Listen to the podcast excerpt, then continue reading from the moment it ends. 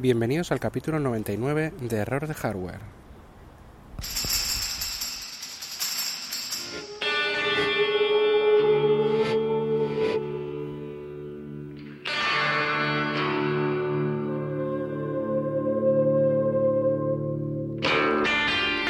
En el que vamos a hablar de la previa de la WWDC de este año 2019.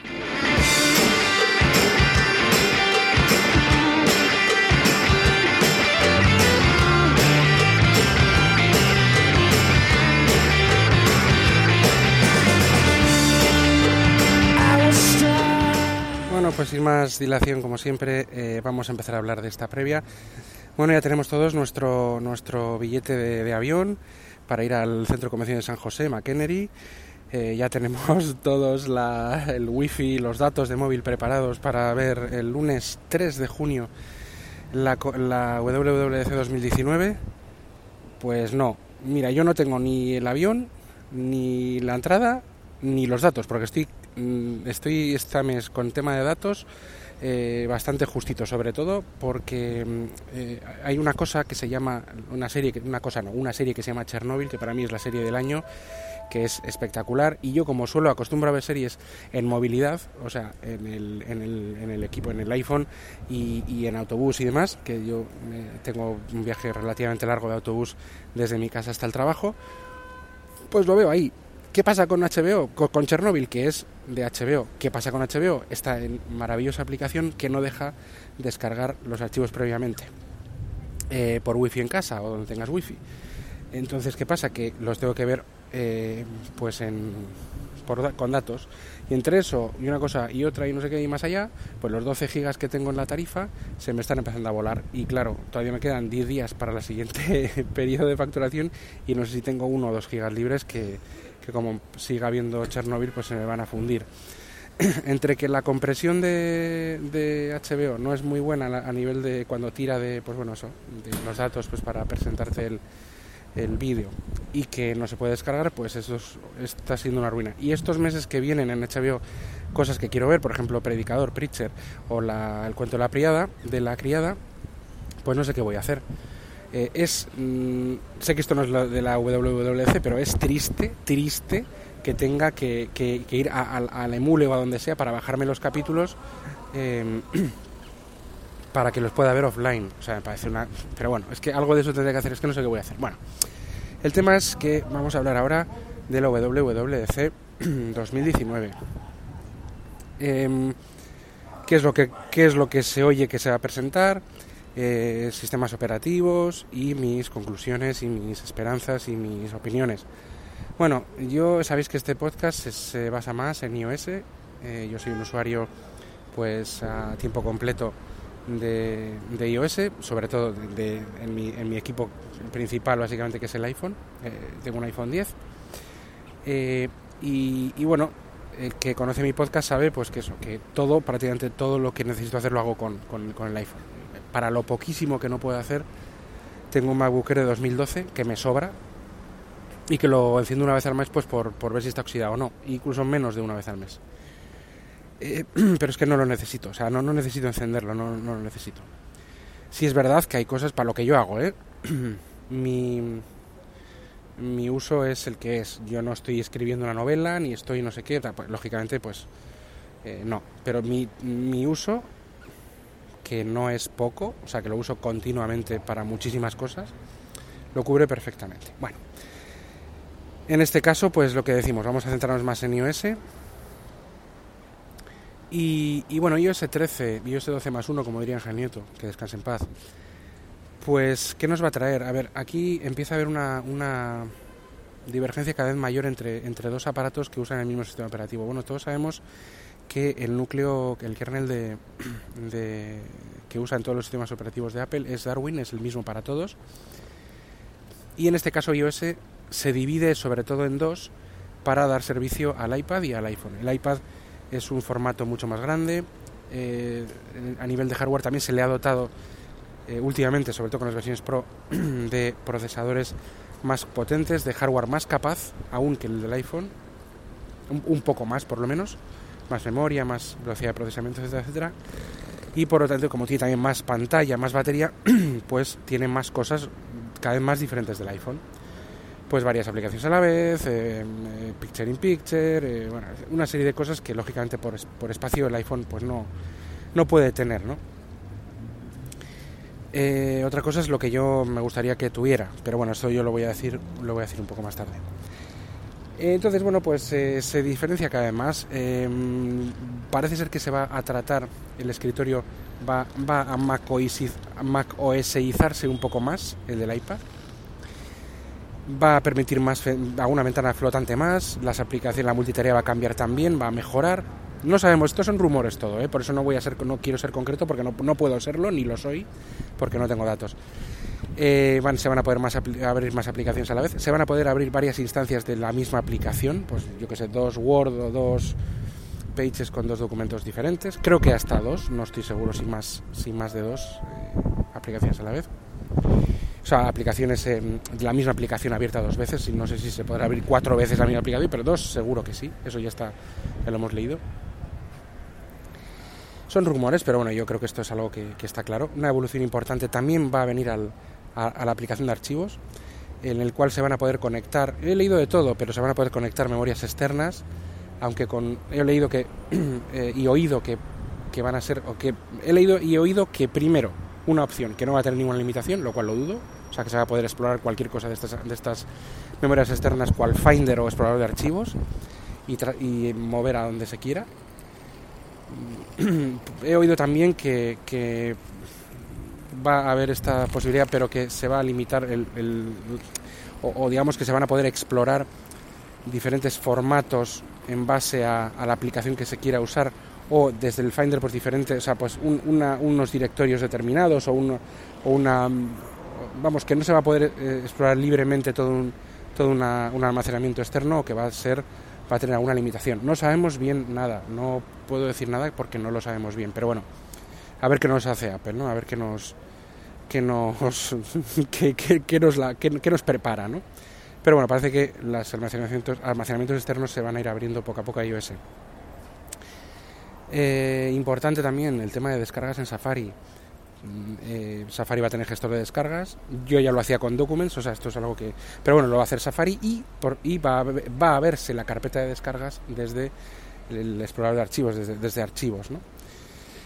Eh, eh, no se ha oído nada, pero me gustaría que también se viesen las fotos, la galería de fotos y vídeos desde archivos, en vez de que tenga su aplicación aparte. O bueno, tampoco es que, pero bueno, es más, sería más, es más cómodo a la hora de mover archivos entre nubes, partes diferentes y demás. Pero bueno, eh, yo creo que sería lo ideal. Y bueno, este va, va, a haber esta evolución. Luego, eh, a nivel ya de iPhone y iPad, eh, a los dos a la vez está este, este, tema de archivos. El modo oscuro, famoso modo oscuro, que yo sí que lo voy a usar, yo sí lo usaría, sí uso el dispositivo en ambientes oscuros y sí, que bueno, en este caso encima es una pantalla OLED, con lo cual pues me, me aprovecharía un poco de, un menor consumo y de, y de, bueno pues de que los negros serían puros y, así pues me haría menos daño a, la vista en, situaciones de, oscuridad que yo sí que suelo utilizar el dispositivo en situaciones más oscuras ¿no? Eh, noche y demás es un poco moda pero a mí me va, me va yo creo que lo voy a usar mucho eh, varias aplicaciones de sistema mm, calendario recordatorios música eh, Apple Music y demás pues van a mejorar van a, van a ir añadiendo funciones por ejemplo recordatorios va a ir pareciéndose más a las típicas aplicaciones de productividad, eh, pues Things y demás, este tipo de aplicaciones.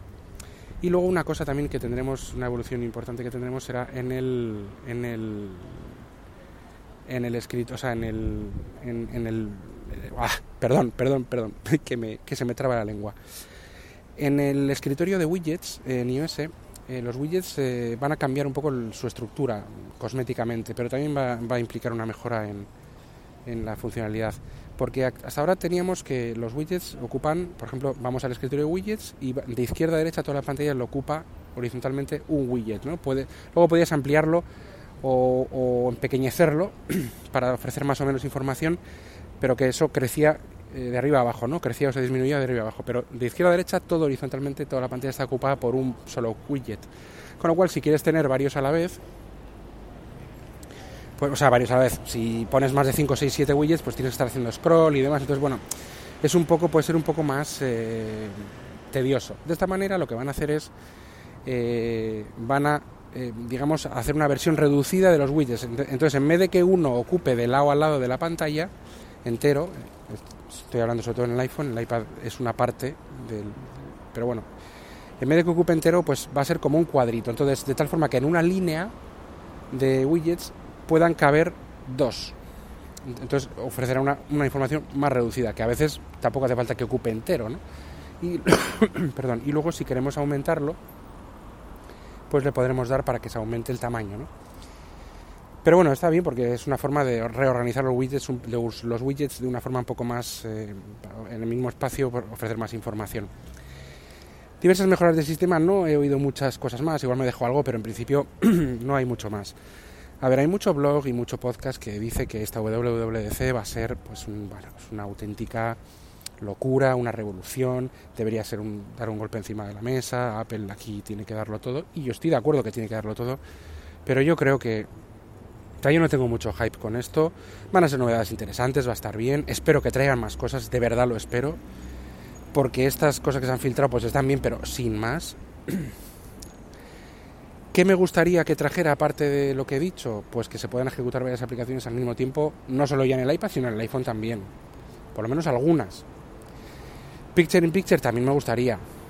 Que se pueda mm, eh, conectar cualquier memoria externa, aunque yo no lo uso mucho. De hecho, es que no lo uso nada. Tengo incluso un, pendrive Lightning USB, pero es que no lo uso nada. No sé ni dónde lo tengo. Es que no lo uso. Pero bueno, me gustaría. Sí, me gustaría. Eh, que parece que por ahí van a los tiros, eso es lo que parece que es más probable, pero bueno, me gustaría que fuera así. ¿Más cosas que me gustaría? Pues no sé. Yo creo que, bueno, que el Finder eh, evolucione y como he dicho antes, que se pueda mostrar también la galería y, alguna cosita más y todas las aplicaciones, en vez de dejar en manos del desarrollador que, que se pueda, que pueda explorar su, interior, que el sistema lo haga por sí solo, porque hay aplicaciones que son muy perros, como Spreaker, la que uso y del que soy cliente, que resulta que, bueno, grabo un, capítulo y eh, como no me deja explorar el interior de la aplicación, pues no puedo sacar ese, o sea, que no, que tampoco es que lo necesite sacar, pero bueno, o sea, que no, no deja explorarlo, da la opción Apple para que si quiere Spreaker se pueda explorar su interior y los archivos que se generen y demás, pero ellos no quieren, son así de majos. Por ejemplo, Office, el Office en iOS es perfectamente, es perfectamente perdón, explorable localmente. Eh, en lo que concierne a lo que produces, porque yo a mí no me interesa eh, meterme en directorios de, de, lo, de ficheros de sistema, de ficheros de, la aplicación, así que, puedo romper algo. Yo lo que quiero es poder explorar localmente la aplicación respecto a lo que yo produzco en ella, pues los .doc, los, .x, los, los Excel, lo que fuera, lo, lo que un sistema, un archivo de audio. Eso hay muchas que, que ya se puede hacer, pero otras muchas que no porque el desarrollador no le da la gana. Pues Apple debería, entre comillas, forzar a que todas las aplicaciones tengan un directorio de, de eh, elementos producidos por esa aplicación entre ellas también los juegos, pues archivos salvados o lo que fuera, que todo sea visible y que todo sea manipulable. Pero por, defecto. A ver, no son cosas que me quiten el sueño ni que me vayan a cambiar la vida, pero me gustaría que se pudiera hacer. Porque hoy en día, pues por ejemplo, las partidas salvadas de los juegos pues están en iCloud, la mayor parte de ellos ya también, o sea, hay soluciones, o sea, no es una cosa que de repente cambie todo porque ya hay soluciones. Yo desinstalo un, un, o borro un, juego, por ejemplo, y lo vuelvo a poner y si lo tengo a la cuenta de iCloud o de Google o lo que sea, pues me restaura la partida. O si lo desinstalo, también me, me, deja instaladas las, los archivos de, de las partidas y de las, y de las configuraciones. O sea que, pero bueno, son cosas que, oye, que, siempre está bien. Y no sé qué más, qué más decir, pues la verdad es que, no sé. Eh, no tengo mucha más... Eh, que no va a, ser, va a cumplir la mayor, la mayoría de las cosas, pues no se va a cumplir, pero bueno, espero que, se cumpla algo. No tengo mucho hype, yo me imagino que me pondré las betas, pero tampoco lo tengo muy claro. Eh, después del WWDC, que no sé si podré ver porque tampoco tengo casi datos y lo suelo ver sobre la marcha porque estoy fuera y no creo que en casa lo vaya a ver eh, en directo, quiero decir. pues no sé, pondré, la, pondré en Twitter lo que pueda, lo que, me, lo que vea, lo que pueda difundir y, me imagino que me pondré la primera beta de desarrollador. No lo sé, eh, no lo sé, pero creo que sí. Y haré, pues a partir de ahora, los consecuentes, como estos últimos años he hecho, capítulos de, de, partes de guerra aquí de las betas, ¿no? De iOS 13. Bueno, pues nada, no quiero daros más el, la tabarra, pero quería hacer este previo al WWDC. grabaré después de que suceda el WWDC haciendo un repaso de las novedades o de lo que yo veo más interesante. Vuelvo a repetir, sobre todo de iOS, yo creo que Mac, Mac no sé que tendrá cosas, pero yo es que ya digo que, que no, no, no, sé, no lo uso, es que no, es que no lo uso. Eh, pues nada, eh, recordad los métodos de contacto en Twitter arroba jkvpin y arroba error de hardware, correo electrónico yosebakv arroba gmail.com y eh, recordaros que este podcast está suscrito a la red o está dentro de la red de sospechosos habituales en el que podréis suscribiros y os animo a ello en el enlace que tendréis en las notas del programa. Pues nada, os dejo y hasta después de la WWDC. Adiós.